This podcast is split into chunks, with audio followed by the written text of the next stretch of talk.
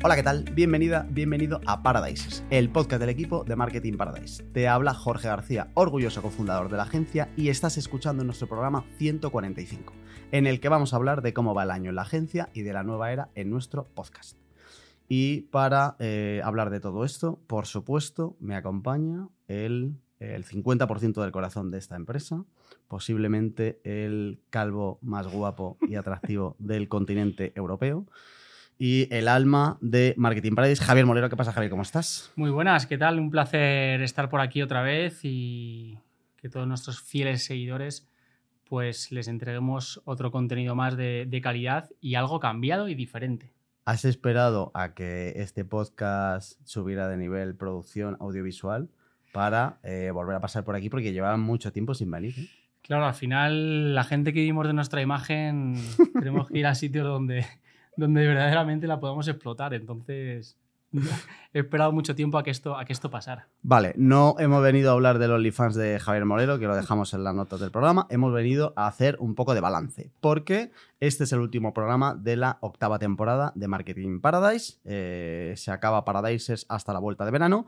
Queremos hablar y queremos contarte, como siempre, aprendizajes que hemos sacado del podcast, de los cambios que hemos tenido, más allá de las novedades últimas que ya conoces de que estamos en YouTube y que te animo a que nos veas por ahí, han pasado más cosas. Y además han pasado muchas cosas, muchas cosas buenas de los seis meses que llevamos de 2023. Y como siempre, esto, este tipo de programas además me consta que le gusta mucho a la gente porque sacan muchos aprendizajes, porque lo que hacemos es contarte un poco nuestras aventuras y lo que va pasando. Y eh, esto hay que hacerlo desde el principio. Eh, ¿Cómo empezaba el 2023? ¿Qué expectativas teníamos? Que como casi todo el mundo tenían mala pinta. Javier, ¿cómo te, cómo te recuerdas tú en enero? Y del 0 al 10, ¿cómo de negro veías este año que luego está siendo más blanco? Pues la verdad que los comienzos 2023 no eran nada halagüeños porque veníamos de un diciembre 2022 bastante revuelto, donde se juntaba bueno, toda la inestabilidad que al final afecta a todo, a empresas y hasta al que está en su casa, porque la guerra de Ucrania, al final, bueno, pues eso afectaba en muchísimas cosas más, más allá de que estábamos en guerra, eh, todo lo que provocó en cuanto a inflación, crisis energética, subida de precios en supermercados, eh, el coste de la vida que se elevó bastante, entonces al final... Eso, aunque parece que está como muy arriba o puede que esté muy lejano, ajeno a la casa de cada uno, acaba afectando tanto a las empresas como a la economía particular. Entonces, por lo tanto, no preveíamos un año muy bueno porque había mucha, mucho miedo y inestabilidad. Es verdad que la vacuna, nunca mejor dicho, del COVID, nos vacunó a todos también para estar preparado en cuanto a incertidumbres y si, si supimos sobreponernos a aquello, creo que todo esto lo hemos visto como algo grave o importante, pero creo que estábamos mucho más preparados para afrontar una crisis de lo que estábamos hace tres o cuatro años. Y, luego hay una cosa que yo he visto otra vez más, que también pasó justo con lo del COVID, y es que muchas veces la gente deja de invertir dinero en marketing más por el miedo, que por, o sea, te, asustas más por lo que te cuentan que por lo que luego realmente pasa. Y al final eh, la gente tiene que entender que eh, la inversión en marketing solo tiene sentido cuando la gente quiere comprar. Y entonces, si la gente de repente deja de comprar en un e-commerce, el e-commerce deja de invertir en marketing y por lo tanto deja de invertir en nosotros. Entonces, por resumir un poco esta parte, estábamos un poco eh, preocupados, barra cagados, de, oye, este año tiene mala pinta, vamos a ver qué pasa y tal. Lo que nos hemos encontrado, por suerte, es otra cosa no hemos notado crisis. Eh, hablamos, por supuesto, de nuestro sector, que además siempre lo hemos dicho varias veces en el podcast, es una burbuja. O sea, el marketing y todo el mundo digital es una burbuja respecto a lo que pasa afuera. En nuestra burbuja no ha habido contracción de inversión ni mucho menos. Eh, hemos crecido en facturación, hemos crecido en equipo y hemos crecido en clientes estos seis meses. Estamos muy contentos, mucho más respecto a lo que parecía que iba a ser. Incluso eh, en potenciales clientes también hemos crecido porque creo que ahora mismo estamos como en un 30 y pico por ciento más de leads de gente que quiere trabajar con nosotros de lo que teníamos el año pasado a estas alturas. Así es, la gente se está moviendo, la gente crea nuevas empresas y al final saben que el marketing es clave y ya lo vieron en pandemia para poder darle mucha más visibilidad a su negocio y por lo tanto explotar sus números. Por lo tanto, la gente no quiere dejar de invertir porque se ha dado cuenta que cuando esto pasa, sus negocios bueno, pues pierden mucha visibilidad y lógicamente eso lo notan en los bolsillos. Vale. Eh, como las cosas nos han ido bien, hemos seguido haciendo mucho jaleo. Y si ya nos sigues en redes y nos sigues en canales y tal, verás que estamos eh, casi más activos que nunca. Y una de las cosas que hemos hecho y que quiero compartir aquí contigo es eh, entrar de verdad y con contundencia en el maravilloso mundo de fantasía que es TikTok que hasta hace muy poco habíamos entrado sin saber muy bien qué hacíamos. Creo que hasta hace unos meses eh, no teníamos ni idea de lo que queríamos hacer, entre otras cosas porque no nos habíamos aplicado lo que siempre intentamos aplicar, que es tener una estrategia en condiciones. Eso no pasó hasta hace un par de meses, más o menos, en abril, donde Seila Martín, la gurú de redes sociales en esta empresa y posiblemente en todo el continente europeo, nos montó, oye, de verdad TikTok puede tener para nosotros sentido por esto, por esto, por esto, y empezamos a producir vídeos buenos, contenidos buenos que no eran de baile, que eso creo que también es otro aprendizaje que hemos sacado nosotros y que estamos intentando ya compartir con los clientes, que se puede estar en TikTok sin eh, necesidad de hacer el chicken teriyaki. Eso es verdad. Lo que pasa es que siempre la barrera tecnológica supone como hay un miedo para meterse de lleno porque lógicamente TikTok es como una red social atípica a lo que tenemos hasta ahora, donde el formato vídeo, lógicamente, es lo que, se, lo que se impone y producir contenido de vídeo de calidad y que a la gente le, le interese, pues ya mucho más trabajo, mucho más recursos y por lo tanto cuando decides apostar por esta red social, que prácticamente ha sido la red social la que, la que nos ha empujado a que estemos todos ahí porque el tirón que tiene y el potencial crecimiento que, que sigue demostrando es imparable y por lo tanto, eh, aparte que hay que estar, hay que estar, pero haciendo las cosas bien. Sí, yo del tiempo que llevamos de TikTok, que todavía es como muy pronto para sacar muchas, muchas conclusiones, sí que eh, creo que hemos aprendido ya dos cosas. Uno, eh, que es totalmente imposible saber qué es lo que te va a funcionar. justo hace tres días sacamos un contenido que era prácticamente igual que el resto, en plan al mismo tipo de público y tal, y van como 29.000 visualizaciones. Y en TikTok llevamos tres días y llevamos 7.000 seguidores. Y, nadie sabe qué es lo que ha pasado. De hecho, tuve que preguntar en plan, oye, ¿le habéis metido pasta esto? En plan, ¿me queréis manipular un poco los informes para sacar pecho? Y me han dicho que no han metido pasta. Eso por un lado. Es imposible saber qué va a funcionar y qué no. Y luego hay otra cosa que creo que es... Eh, bastante importante con todo esto de TikTok y cuando te metes y tal, que es eh, preocuparse mucho de la forma, que lo comentabas tú antes, y poco en el fondo. Creo que hay que también eh, tener bastante en cuenta el fondo. Sobre todo porque eh, TikTok va a ser un canal de marketing que te vaya a dar muchísimo, muchísima visibilidad, pero cuidado con lo de la relevancia. O sea, el problema de esto es que la gente se piense que TikTok es una red social para trabajar en exclusiva en una estrategia de social media. Para mí nunca puedes utilizar TikTok solo como único canal de marketing, porque te va a dar un montón de visibilidad, pero la atención y la relevancia de tu marca en un vídeo de TikTok va a ser ínfima comparada con otros canales de marketing que ahora incluso hablaremos de ellos que también los hemos trabajado. Entonces es importante que la gente entienda que TikTok genial para el ruido, para llegar a mucha gente, para matar moscas a cañonazos, pero que luego cuando tú quieras atención y quieras relevancia y quieras construir una reputación, TikTok eh, no está hoy preparado para ello y el consumo de la gente no está preparado para ello. Yo creo que es importante que la gente lo tenga en cuenta esto. Desde luego, hay que estar y hay que tomarla como otra red social más, eh, como en el ecosistema de tu marca, a trabajar, pero lógicamente tiene que ser complementario en estrategia con el resto de, de canales o perfiles a explotar, porque no se puede comer todo el protagonismo por la viralidad que puede llegar a tener, porque luego esa viralidad hay que transformarla en conversión. Y ahí es donde comentabas tú que TikTok todavía, pues ese paso es mucho más grande que en otras redes sociales, por ejemplo, o en otros canales de marketing a trabajar. Y tío, me molesta un poco que em, las empresas estén interiorizando que pueden estar en TikTok eh, como a fondo perdido, ¿sabes? Es decir, que a lo mejor te exigen una serie de resultados que influyen directamente en la cuenta del banco para eh, las campañas de paid, pero no sé por qué en algún momento la gente está empezando a interiorizar que tú puedes meterle dinero a TikTok, aunque vaya a fondo perdido, en plan, no nos da nada, pero da igual, estamos en TikTok y le metemos ahí el presupuesto que haga falta. Creo que es importante que entiendan que nosotros de aquí lo decimos mucho, oye, cada canal de marketing debe ser rentable eh, en exclusiva, de manera estanca respecto al resto de los canales. Y no puedes tener un canal para palmar dinero y otro para recoger dinero. Pero bueno, el ego de las views, de los seguidores, eso es algo que hemos vivido siempre con otras redes sociales, en su momento Instagram. Pero yo es que quiero tener más seguidores, quiero ver más likes. Al final, a lo que te agarras, porque es lo que puedes ver de primeras, es eso. Entonces, creo que el, ego y el paso fácil de decir, hostia, es que mira cómo va mi canal de TikTok, mira cuántas visualizaciones, pero, pero cuánta gente que te ha visto y luego te ha comprado. Entonces, igual que lo exiges en otras, esas métricas en otros canales, creo que debemos ser exigentes y también hacer un poco de, bueno, pues de ser rigurosos con nosotros mismos y pedirle a TikTok lo mismo que le pides a, otras redes sociales, por ejemplo.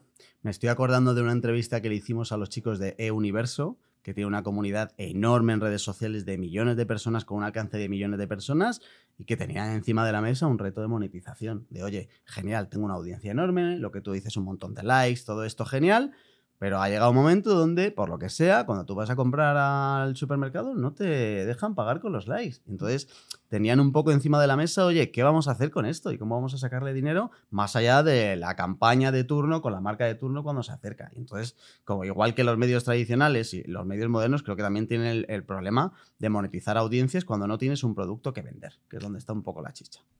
Eh, y ahora queremos hablar de otro canal de marketing que estamos trabajando un montón y que creo que está en el lado contrario de TikTok, que es un canal de marketing que no tiene mucha visibilidad, que eh, no se caracteriza por alcance, pero sí se caracteriza mucho por la relevancia y por la reputación que te puede dar, que es el maravilloso mundo del email marketing, eh, que es algo que vergonzosamente hace dos años ni siquiera teníamos en cuenta nosotros. O sea, aquí venimos a compartir aprendizajes y nosotros hace un par de años teníamos una lista de email, ya recuerdo como de 7.000 personas más o menos, y nunca nos habíamos puesto a trabajarla en condiciones. Y hasta que no llegó la parte de la Academy que luego hablamos, nunca nos habíamos metido a coger esa lista de emails, a, a filtrarla, a darle mimo, a tener una relación con la gente que había ahí. Y lo que hemos aprendido a finales del año pasado y también estos seis meses es que hay mucha gente ahí que está eh, enganchada a los emails. Vamos a sacar dentro de poco una landing donde intentamos vender un poco la news y tengo un montón de gente que nos responde, oye, me encanta, soy súper fan del email, qué bien lo hacéis, tal, no sé cuántos. Eh, y que además nos ha servido como fuente principal de eh, ventas para la parte de la Academy que luego hablamos. O sea que esto sí que es un canal donde claramente puedes monetizarlo un montón. No tienes el ruido de TikTok, tienes la intimidad y la atención que te puede dar el, email. Y luego hay un montón de cosas que se pueden hacer. Creo que vamos a hacer un especial un día de eh, el email marketing, de que nosotros hacemos y tal, de cosas que hacemos para aumentar la lista de emails, que ya han pasado las 10.000 personas, y cosas que hacemos luego para las diferentes fases eh, de calentar un poco a la gente y luego conseguir venderle cosas, porque todo esto tiene que terminar con tarjetas sacadas. Desde luego que el email no se puede decir que sea uno de los grandes olvidados porque siempre se ha estado trabajando, no hablo de nuestro caso particular, hablo de todas las empresas, es un recurso que está, que está ahí, es un activo más que un recurso, diría yo, pero es el que más alejado está de los focos y de, ¿no? de lo mediático, hmm. de bueno, pues el glamour a lo mejor de las redes sociales. Es como si me lo llevo a, que a ti te va a gustar, a más a, al mundo futbolístico, es ese medio centro que hace el trabajo oscuro en el medio campo, las palmaditas se la lleva el delantero, pero el rendimiento que te puede sacar ese medio centro y el equilibrio que te puede dar, eh, al final el email es algo que, que trabaja como en la sombra, que no tiene tanto protagonismo, pero que no se puede olvidar ni mucho menos por, porque puede dar un gran rendimiento si se trabaja bien, claro. Tenemos una entrevista muy, muy reciente a Charlie que venía a hablarnos aquí de funnels y de cómo construir el email y tal, que te dejamos en las notas del programa, en la plataforma donde nos escuchas, eh, que seguro que te viene muy bien para entender un poco lo que te puede dar el email, que de verdad que son muchas cosas buenas. Eh, otro canal de marketing que hemos trabajado mucho y que sin duda representa el gran descubrimiento o lo mejor que hemos hecho hasta el momento es la página de empresa de LinkedIn que ha sido sin duda eh, el gran descubrimiento de este 2023. Hemos pasado los 27.000 seguidores en una página de LinkedIn, algo que es realmente complicado. Y además LinkedIn te deja compararte con otras páginas de empresa de agencias parecidas y tal, y en todas eh, lo reventamos. Está mal que lo diga uno de uno mismo, pero la realidad es que, Javier, lo estamos reventando con nuestra página de LinkedIn. Y ahí hemos aprendido varias cosas. Primero, eh, basta ya de hacer caso a eh, las recetas que vienen de fuera. Porque lo normal que se escucha es, oye, una página de LinkedIn no tiene sentido, hay que trabajar el perfil personal, nadie sigue a un logo, etcétera, etcétera. 27.000 personas zampándose contenido de marketing, además muy enfocado al B2B, LinkedIn, todos los días. O sea que esto demuestra una cosa que no tiene absolutamente nada que ver con lo que se suele decir. Y luego eh, se saca otra lección que es importante, que es eh, el buen contenido va más allá del sitio en el que lo comunicas. Si tú sacas un buen contenido, te puede funcionar perfectamente en un LinkedIn, te puede funcionar en un email o te puede funcionar en cualquier sitio. Pero si tú tienes algo que contar y lo cuentas de una manera adecuada, esto funciona. Está claro que el contenido es lo que creo que ha llevado al éxito de nuestra página de LinkedIn porque solamente hay que ver que ese contenido se comparte, se comenta, se mencionan a terceras personas, oye, mira esto, nos dan muchas de las gracias de lo que están aprendiendo gracias a ese contenido. Por lo tanto, más allá de la red social, que podríamos decir que era puramente, y si es 100% profesional, que la gente se limita a publicar, no sé si actualidad de su empresa o venta de servicios, pero cuando vas un poquito más allá, te das cuenta que lógicamente las mismas personas que interactúan en Instagram también están en LinkedIn y también están dispuestas a interactuar y a compartir el contenido. Por lo tanto, se ha visto siempre como una red social diferente, pero el comportamiento de la gente puede ser muy similar o debería ser similar al del resto de redes. De hecho, creo que el mantra este de las páginas de LinkedIn no funcionan. Creo que viene de que cuando tú analizas las páginas de LinkedIn, del 90% de las empresas son muy contentos de haber recibido el premio de no sé qué, eh, genial de celebrar con vosotros que hemos llegado a no sé cuántos tal, siempre con la empresa en el centro, contando cosas que cuando estás fuera de la empresa no te importan. Y en cuanto cambias un poco la manera de pensar y dices, oye, ¿qué es lo que de verdad le interesa a la gente? Y das con la tecla, coño, la gente te lo devuelve y ya está. Eso es, la gente nos está dando mucho cariño por LinkedIn. Vale, último canal que ha crecido un montón, del que estamos aprendiendo cosas y que creo que puede ayudar también a muchas marcas, porque cuando tú montas una estrategia de marketing, nunca eh, sale este, y no sé muy bien por qué, se habla cada vez más del mundo de las comunidades y de cómo crear comunidades, y de que no podemos depender de Zuckerberg y de Meta y de tal y de no sé qué, pero eh, nunca sale. Y eh, nosotros tenemos un canal de Telegram con más de 2.400 personas ahí metidas que se dedican, se están dedicando, se quieren dedicar o se han dedicado al mundo del social media. Son 2.400 personas que están metidas en un canal privado, que nada, que no es público, y eh, que nosotros estamos tratando como una red social más. Porque eh, hay cosas que salen en, Telegram que no salen en ningún otro sitio. Y que además inician conversaciones entre la gente que no están en ningún otro sitio. Y creo que esa exclusividad y esa intimidad eh, se favorece a que la gente eh, compartan mucho más sus cosas y compartan cosas de sus proyectos y de sus clientes y tal, que al final enriquece muchísimo más la conversación, que es algo que nadie se atreve a poner en un LinkedIn o en un Instagram. Y hay otra cosa importante, y es que en Telegram eh, evitamos el gran problema que tenemos hoy en otras redes sociales, que es el... Aquí decimos palabrotas, ¿sí, no? Sí. El puto algoritmo. En Telegram no tenemos un algoritmo que nos diga a cuánta gente vamos a llegar, cuántas depende del formato, del contenido y de si metes enlaces o no. Eh, si vamos a llegar a menos gente o a más gente. En Telegram llegamos al 100% de las 2.400 personas y eso nos permite un contacto muchísimo más amplio de cualquier otra red ahora mismo. Eso es, el hecho de sentir, de, estar como un canal tan directo, bidireccional, donde nosotros lanzamos mensajes y nos responden, o la gente puede verter también sus opiniones, eh, sobre todo mucha actualidad, mucha tendencia.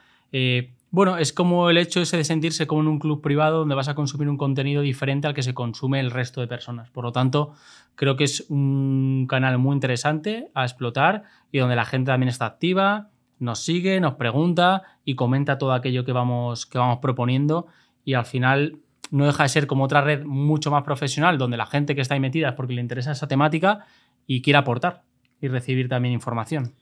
Vale, tres novedades más de lo que está siendo nuestro eh, hasta ahora medio año del 2023 que no lo hemos dicho, pero creo que estamos como muy, muy, muy contentos de este año. La verdad que sí, porque además viendo todo lo que estamos contando y estamos, estamos en junio, se me está haciendo hasta, hasta que vamos a contar de aquí a diciembre. Siempre me pasa lo mismo. Cuando preparamos el programa de esto y te pones a pensar en todo lo que ha pasado, dices, madre mía, macho, parece que han pasado siete años.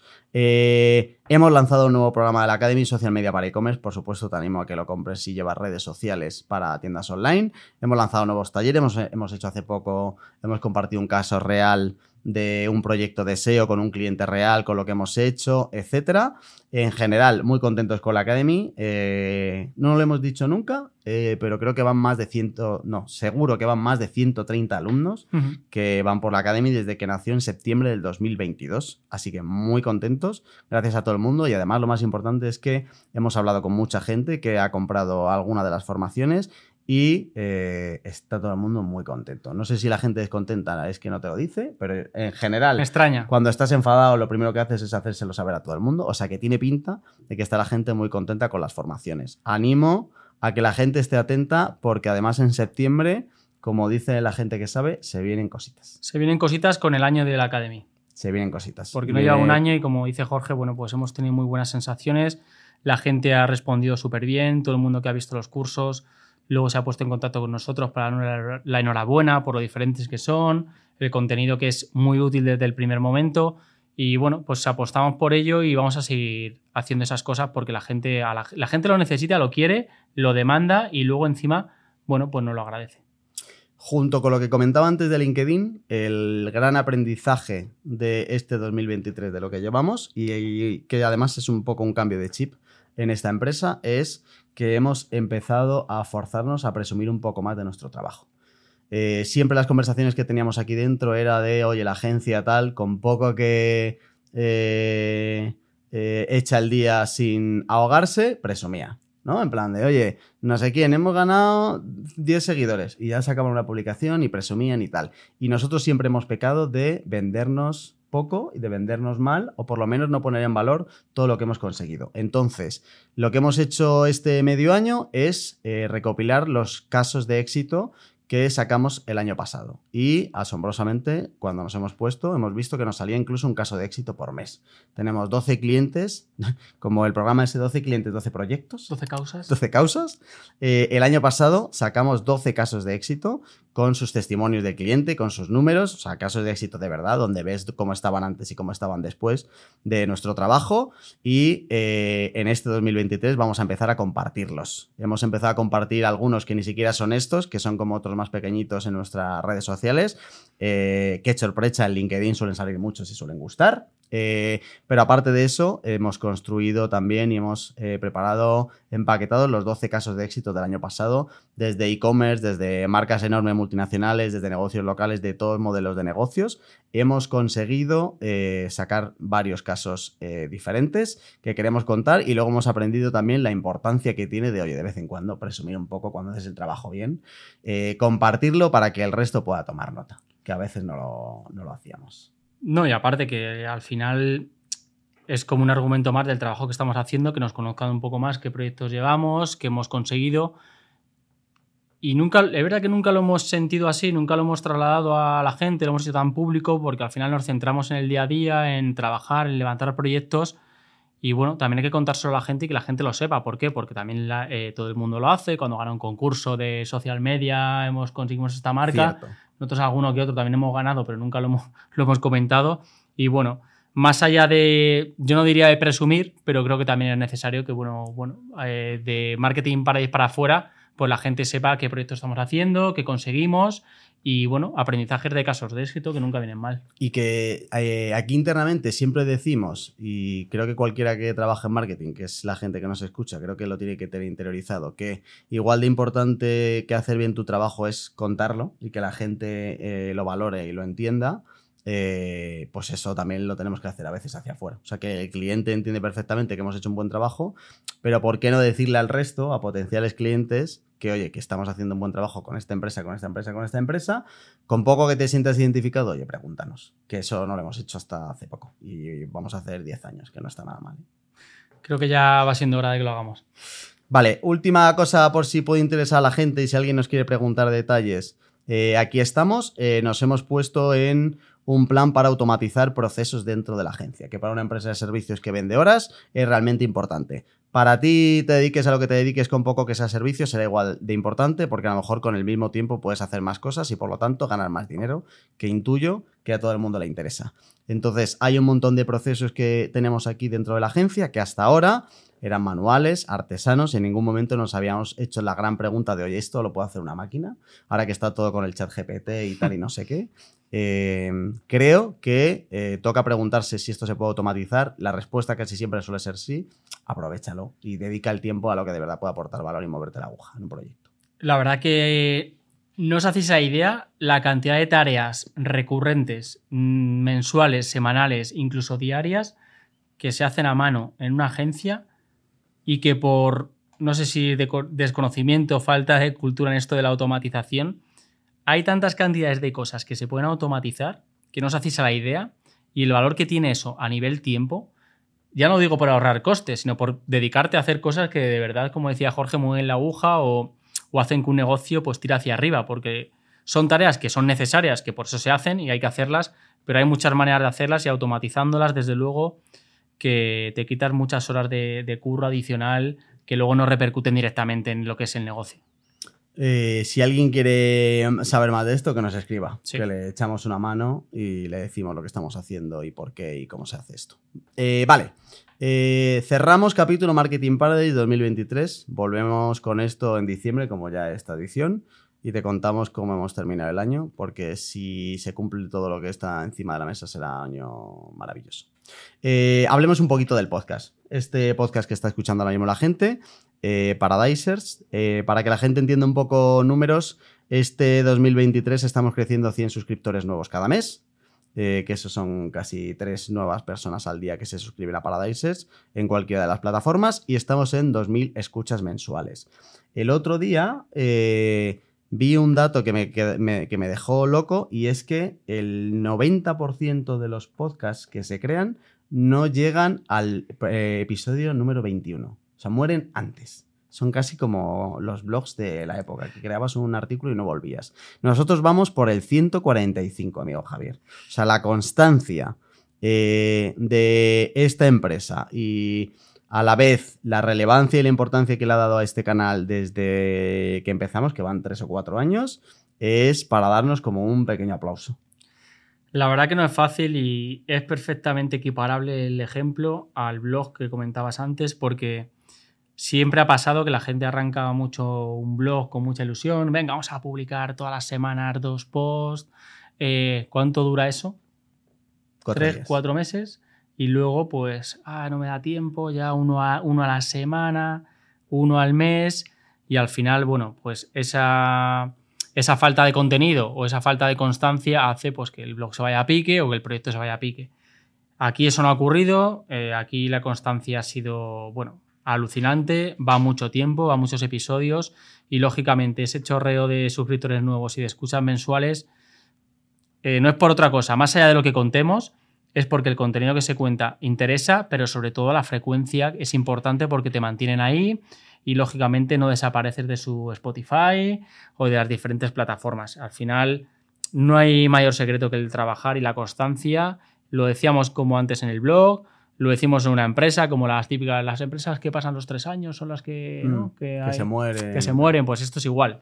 Eh, al final el podcast es algo que, no sabéis el, bueno, los recursos que lleva, sobre todo, bueno, aquí Jorge, que es el que más ha tirado del podcast, eh, pensar temas, implicar al equipo, constancia en la grabación. Bueno, todo el mundo que nos escucha y que ahora mismo tiene un podcast lo sabe lo que, lo que significa tener un podcast y sí que mantenerlo tres o cuatro años, que yo ya he perdido la cuenta, eh, no es un milagro, es fruto de la constancia, pero que es digno de aplaudir, la verdad. Cuatro años hemos hecho ahora en abril. En abril. Empezamos en abril del 19. Eh, creo que. Además, es que todo esto luego, eh, como que se dice ahora muy rápido, pero en el día a día cuesta. O sea, cuando tú tienes un montón de marrones encima de la mesa, eh, son las 7 de la tarde y no has preparado el podcast que tienes que grabar al día siguiente, es cuando esto se te hace bola. Cuando tienes un montón de cosas que hacer para la gente que ya te paga, eh, porque al final el podcast este como tal no lo monetizamos directamente y perfectamente no pasaría nada si estás una semana sin publicar y dos y tres, pero en cuanto compras ese no pasa nada, el, proyecto se tumba. Y el gran reto de los podcasts, que lo decías tú ahora bien con el tema de la constancia, es crear un hábito en la gente. O la gente se habitúa a que todos los martes hay Paradises o en algún momento la gente deja de escucharte. Y además eso es una bola que se retroalimenta, porque si nosotros viéramos que hacemos un montón de cosas, invertimos un montón de tiempo y luego no pasa nada y la gente no te dice nada y tal, eh, pues en algún momento dirás, pues se acabó, evidentemente. Eso es importante. En los 145 programas que llevamos, hemos pasado por muchas fases. El primer programa no tiene nada que ver con el que hacemos ahora, ni en forma ni en fondo. Ahora hablamos un poco de la forma y de cómo ha cambiado esto en los últimos tres programas de esta temporada y en los próximos que vienen.